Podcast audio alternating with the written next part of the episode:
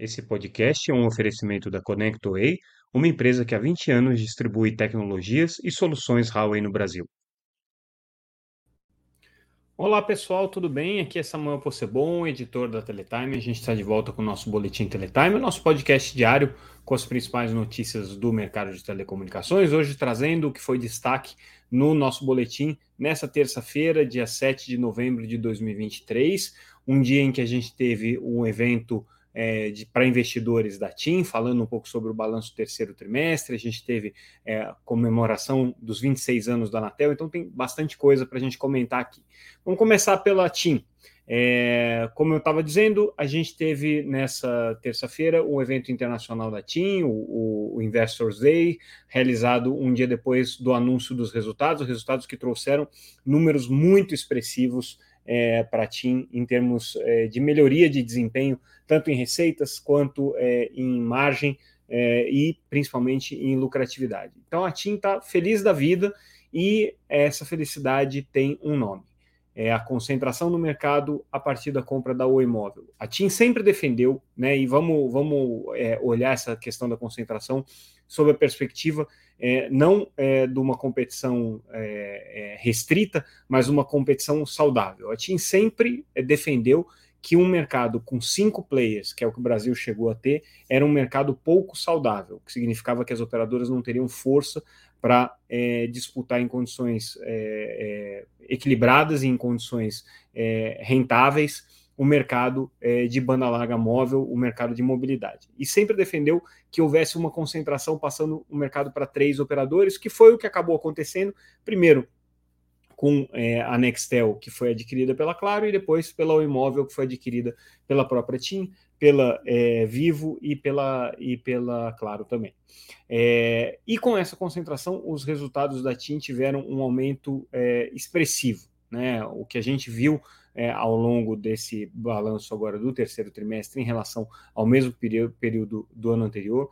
É, foi um crescimento de 25% nas receitas aqui ano contra ano, é, 25% no EBITDA, 21% no EBITDA é, sobre o CAPEX, quer dizer, superando aí todas as expectativas que a empresa tinha é, em relação aos seus, aos seus, às suas projeções no momento em que a fusão foi feita. Então, a TIM comemorou muito essa concentração do mercado e não se mostra nem um pouco preocupada com a possibilidade de que a Anatel venha, do ponto de vista regulatório, a estabelecer restrições para a atuação da empresa. É, a gente relembra aí que a Anatel sinalizou recentemente uma mudança no Plano Geral de Metas de Competição para colocar restrições a acordo de hand sharing, é, também sinalizou ali é, algumas mudanças no mercado é, de, de é, uso de espectro, com uma regulamentação que eh, incentiva o uso em caráter secundário, tudo isso está em consulta pública, mas a TIM diz que não tem nenhuma preocupação com isso, ela tem confiança de que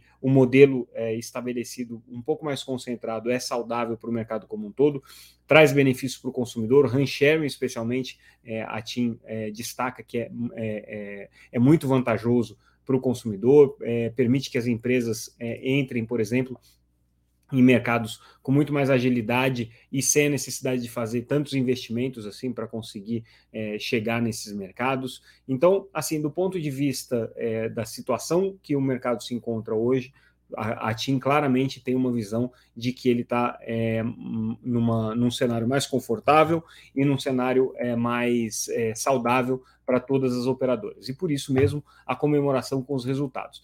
É, é, o, durante essa conferência, eles falaram um pouco também sobre o ritmo de crescimento do 5G, que aparentemente está um pouco mais lento, um pouco mais arrastado do que se poderia é, é, esperar é, para uma tecnologia tão nova, mas é, segundo a TIM, é, isso não se deve é, a, um, a, uma, a uma lentidão no crescimento, mas sim a um período que ainda precisa acontecer de transição dos dispositivos do 4G para o 5G, mas de qualquer maneira, do ponto de vista de resultados né, e, de, e de uso é, da banda larga móvel, é, o que se vê hoje é um ritmo mais intenso do que se via no 4G, e a TIM está convicta de que os investimentos que ela está fazendo hoje no 5G vão se pagar é, no momento em que deixarem a infraestrutura, a rede pronta para um crescimento que ainda precisa acontecer. Então, é, a, a TIM acha que é, esse investimento faz todo sentido para poder preparar a rede para esse segundo passo, né, que vai ser esse, essa expansão. Ela vê, se vê hoje né, numa posição mais confortável do que as suas concorrentes do ponto de vista de espectro por usuário que ela tem hoje na rede, então ela tem mais espectro por usuário, o que significa que ela vai poder oferecer uma experiência melhor ou é, oferecer um crescimento é, é, maior. É, e, né, de uma maneira geral, a TIM comemora aí fortemente as oportunidades que ainda tem no mercado brasileiro. Ela é, alega aqui que o mercado brasileiro ainda consome muito pouco banda larga móvel, é, são 5 gigabits é, é, de, de, gigabytes de dados consumidos por mês, em média, por cada um dos usuários. É, mercados muito mais maduros aqui, como o mercado dos Estados Unidos, já estão é, na casa de 30 é, é, gigabytes, Espanha, 13 gigabytes, enfim, é, deram exemplos aqui de mercados hoje que estão muito a, mais avançados no ponto de vista de uso é, da banda larga móvel, o que significaria e sinalizaria uma oportunidade aqui é, para a TIM poder crescer. Então, essa aqui é a expectativa que a empresa ainda tem. É, outro ponto que a TIM destacou durante o seu, o seu Investors Day é, foi com relação às perspectivas de crescimento do mercado de banda larga fixa. Né? E a TIM é, disse uma coisa que eu acho que há muito tempo muitas operadoras já estão querendo colocar. O mercado de banda larga fixa não está fácil hoje. Né? Não está fácil e não está é, tão saudável, ou pelo menos tão rentável quanto já foi há algum tempo atrás. O, o, a razão para isso, o motivo para isso é o excesso de competição. Segundo a TIM, são 8 mil competidores, mais de 60 é, é, líderes regionais aqui, se a gente for olhar todo o mercado de banda larga. Isso faz com que o mercado hoje esteja numa guerra de preços que para a empresa não vale a pena é, enfrentar. Então, o crescimento na banda larga fixa vai se dar no momento em que o mercado começar a ter um processo já de é, consolidação e amadurecimento, e até lá a TIM aposta no segmento de redes neutras como uma forma de é, é, crescer e expandir é, a sua atuação onde for necessário, e principalmente no mercado corporativo, no mercado B2B. É aqui que a TIM vê é, as suas grandes perspectivas de crescimento aí nos próximos anos, considerando que ela tem uma receita ainda muito pequena de B2B, não é o principal negócio dela hoje, mas ela vê oportunidades aqui é, expressivas para isso e está apostando fortemente nesse mercado. E com tudo isso, anunciou, né, é, com esses resultados aqui expressivos que ela teve no terceiro trimestre, a ampliação da divisão da distribuição de remuneração para os acionistas em 2023 para 600 milhões de reais. É isso que a TIM pretende aqui é, acrescer na sua, na sua distribuição de, de lucros esse ano.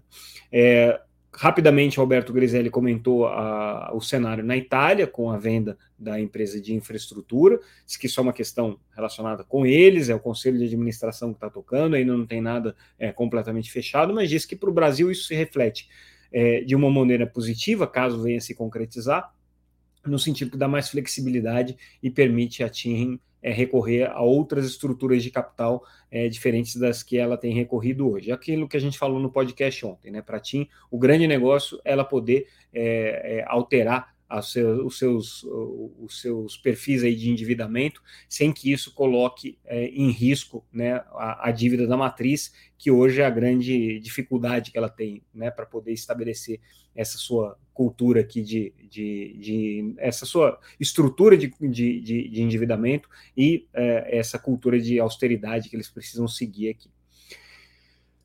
Vamos falar um pouco sobre o aniversário da Anatel. 26 anos da agência reguladora, uma solenidade é, tradicional, que a agência sempre homenageia os conselheiros que deixaram é, o, a, os seus cargos e daí é, descerra a placa de homenagem de cada um desses conselheiros. Nesse caso, especificamente nesses 26 anos, quem ganhou plaquinha foi o, o ex-presidente Leonardo Euler e o ex-conselheiro Emanuel Campelo.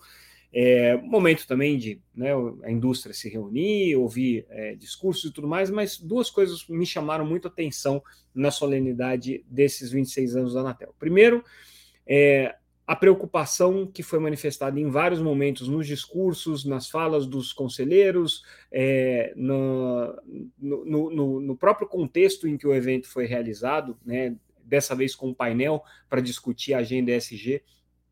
É, a preocupação que a Anatel, é, ou que está sendo colocada em relação à Anatel, com relação à questão da diversidade, principalmente diversidade de gênero. É, a Anatel já teve, ao longo de sua história, aí, é, 22 nomes diferentes no conselho, sem contar aí, né, as reconduções que aconteceram, mas foram 22, 28 pessoas que passaram pelo conselho, das quais só uma mulher. Né? Então, conselheira, ex-conselheira Emília Ribeiro, que foi é, conselheira da Anatel aí entre 2008 e 2012, se não me engano, é, já há algum tempo, é, foi a única mulher e, e, raramente é lembrado nessas ocasiões, raramente participa dessas ocasiões, por exemplo, na solenidade de hoje é, é, não, não, não, participou, não estava presente. É, teve uma passagem um pouco é, turbulenta pela Anatel, com muitos conflitos com outros membros do conselho. Né? É, a conselheira Emília é, tinha essa característica de ser bastante, bastante incisiva nas suas posições e acabou, por conta disso, é, arrumando aí é, algumas, algumas indisposições com os seus pares. Isso é, marcou muito a história da agência, pelo menos né, nesse período. A gente está falando de uma coisa que aconteceu há 10 anos atrás, mas é, que, que foi muito significativa, tanto que até hoje, em alguns momentos, é, esses conflitos acabam sendo lembrados. Mas o fato é que a Anatel nunca mais teve uma conselheira mulher. É, e aí coube é, a secretária executiva do Ministério das Comunicações, a Sônia Faustino, é, a dar o recado, dizendo assim: espero que nos próximos é, aniversários da Anatel a gente veja mais mulheres aqui é, representando a agência ou, ou né, representando o conselho da agência, o que não aconteceu. Nesse momento tem uma vaga aberta, né? Obviamente é, existe um grande, um grande é, é, uma grande expectativa de quem é que vai preencher essa, essa vaga, mas não tem nenhum nome forte que esteja colocado aí na disputa. É, já se falou um, um, em algumas ocasiões sobre a ex-superintendente é, Elisa Leonel, que hoje está no Ministério de Gestão e Inovação, como secretária lá. É, não há nenhuma indicação clara de que ela poderia ser indicada para o Conselho. Tem outros nomes técnicos da Anatel que estão sendo é, cotados com um pouco mais de é, é, com um pouco mais de, de é, é, prevalência, né? E também é, indicações políticas. E esse foi o segundo é, ponto que me chamou muita atenção, aí muito mais nas entrelinhas, tá? A gente teve ao longo da solenidade dois personagens do mundo político, muitas vezes é, recebendo referências. O ex-deputado Júlio Semeghini, que já foi também secretário né, do Ministério das Comunicações, é uma figura muito conhecida do setor de telecomunicações, praticamente desde que a Anatel foi criada, ele é, orbita em torno desse ambiente. Como deputado, participou de várias comissões temáticas, sempre é, é, defendeu ou advogou em pautas relacionadas ao setor de telecomunicações, é até hoje profissionalmente muito envolvido com a área de inovação e com a área de telecomunicações, tanto que sempre participa das solenidades.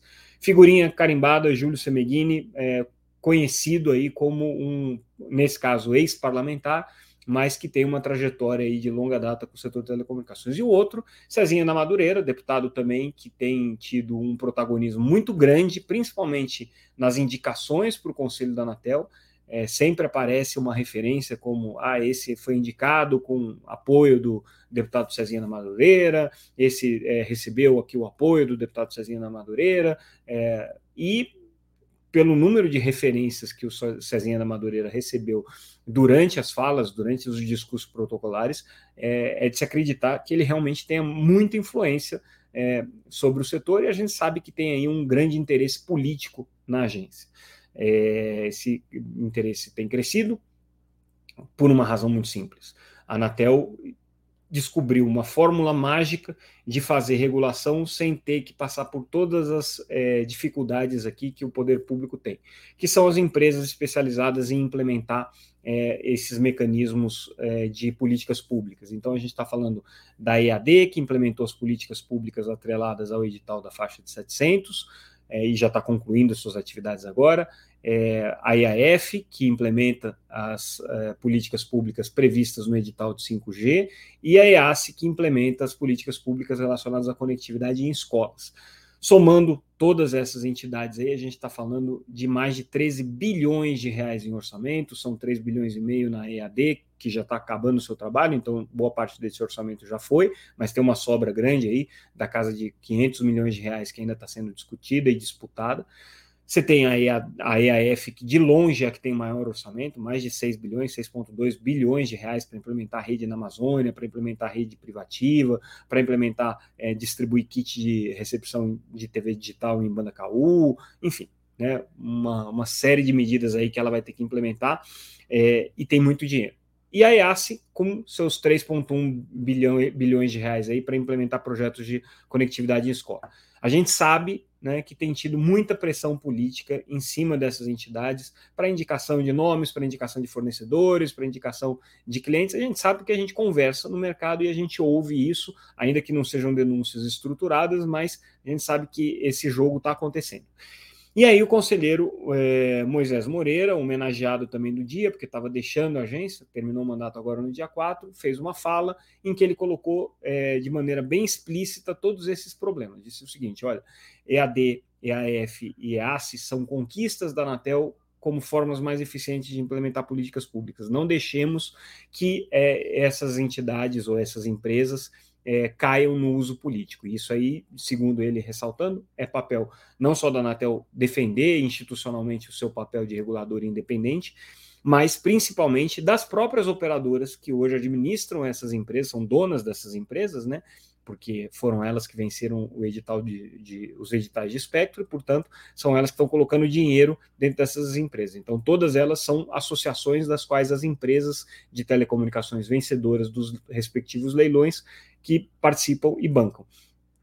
Cabe às empresas, segundo Moisés Moreira, é, o dever de diligência de indicar o CEO, de cuidar da gestão dessas empresas e é, cabe aí à Anatel fazer só a fiscalização e o acompanhamento do trabalho delas, dando as diretrizes e, e coordenações gerais. Então, é, a gente vê né, um cenário de é, crescente interesse político em cima da Anatel, muito dinheiro, é, principalmente nessas entidades, é, e a Anatel aí vulnerável né, porque é, a gente sabe que esses interesses políticos, de alguma maneira, determinam a facilidade com que a Anatel vai operar. Né? É, conforme for a dificuldade que ela tenha, né, a vida vai ficar mais fácil ali do, do, do regulador ou mais difícil é, para o regulador poder tocar seu relacionamento com o Congresso, seu relacionamento com o próprio executivo, né? É, as pressões que ela vai sofrer são de diferentes naturezas, mas é, a Anatel como um órgão independente, aí 26 anos né, de independência, segundo conselheiro Moisés Moreira, sem ter passado até hoje por nenhum sufixo ão, seja corrupção, seja mensalão, seja o que for o ão, é, ainda não viveu nenhuma situação desse tipo e torce o Moisés para que isso não aconteça. Na solenidade também desses 26 anos, a Anatel é, comentou a questão dos postes, o acordo conjunto com a ANEEL para a publicação do regulamento de postes, Segundo o conselheiro e presidente da Anatel, Carlos Baigorre, ele já procurou a ANEEL para tentar alinhar o ponto de divergência ali que está dando entre as duas agências. É, não tem perspectiva de que isso avance tão cedo. Segundo o Baigorre, aqui, é, a decisão sobre postes deve ser uma coisa que vai ficar só para o ano que vem, esse ano dificilmente vai se resolver, e é, o problema todo que está colocado aí é o problema da obrigatoriedade da cessão dos direitos de exploração dos postes, que, como está estabelecido no regulamento. É, a ANEL está muito é, reticente, ou pelo menos o corpo diretor da ANEL, né, muito reticente com relação a esse modelo, é, e aí a origem dessa briga toda vem da ABRAD, que é a Associação Brasileira das é, Distribuidoras de Energia Elétrica, que é a principal entidade setorial dos distribuidores de energia, né, e que está muito preocupada e achando muito ruim a forma como a Anatel estabeleceu o regulamento e, a ANEL estabeleceu o regulamento. Então, a obrigatoriedade para Abradi é, um, é, uma, é uma temeridade, né, considerando que o cenário de exploração de postes no Brasil é muito diverso. Tem desde distribuidoras com é, alguns, alguns milhares de, de é, clientes, até distribuidoras com milhões de clientes. Cada mercado é um mercado com uma diversidade, com uma dificuldade de operação. Né? É, a Abradi reclama do fato dela não participar do processo de escolha de quem é que vai fazer, fazer a exploração dessa infraestrutura. Isso aí vem através de uma licitação pública cujas regras não se conhecem, segundo a Abradi. É, e o, o, problema maior é que, no final das contas, a responsabilidade continua sendo das empresas distribuidoras, ainda que você tenha é, uma empresa terceirizada aí fazendo a administração dos postes. Então, a pressão toda para não aprovação do regulamento está, evidentemente, aí os conselheiros, ou melhor, os diretores da ANEEL, muito sensíveis ao seu setor e é, seguraram aí a aprovação. Vamos ver se a Anatel vai conseguir costurar essa, essa regulamentação em conjunto aí com a ANEEL é, e tentar salvar alguma coisa. Por enquanto está bem difícil. Outro assunto que a gente traz é uma reviravolta aqui na, na Câmara dos Deputados com relação àquele projeto que está sendo discutido, que, que foi aprovado no Senado e que retornou para a Câmara agora, que previa um benefício para a Telebrás é, no sentido de ser a fornecedora preferencial do próprio governo ou das, é, dos órgãos da administração direta e indireta é, para a oferta de serviços multimídia, vulgo banda larga. É, a, a Telebrás tinha conseguido essa emenda no Senado. É um projeto que nasceu na Câmara do deputado André Figueiredo, que tratava é, de é, contratação pelo governo da, da ECT, da, da empresa é, de Correios e Telégrafos.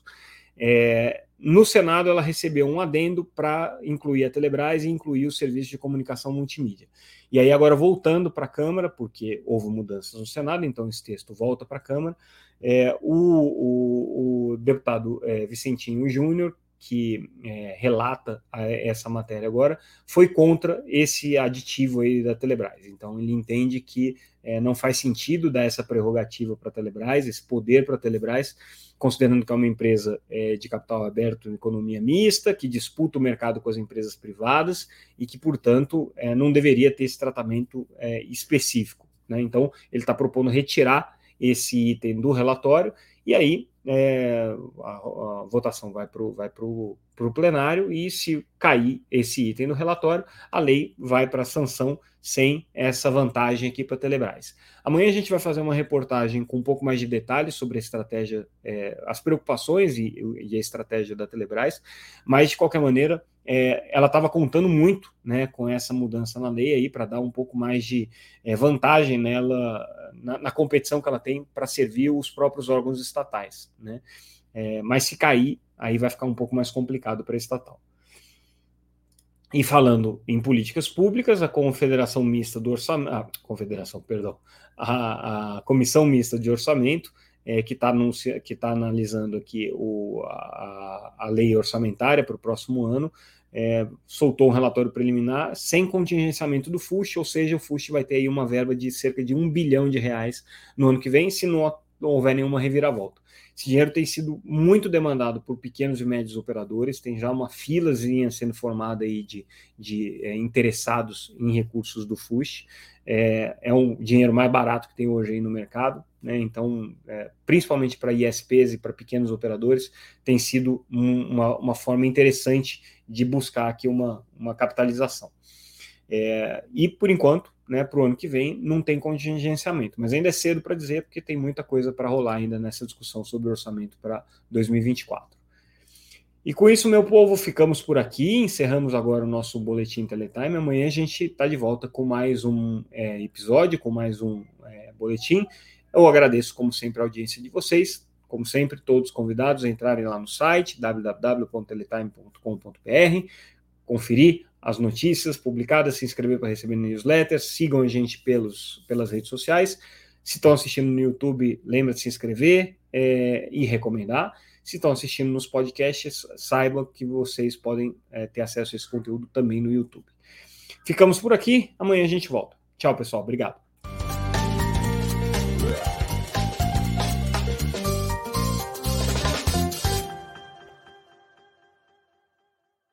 Esse podcast é um oferecimento da ConnectWay, uma empresa que há 20 anos distribui tecnologias e soluções Huawei no Brasil.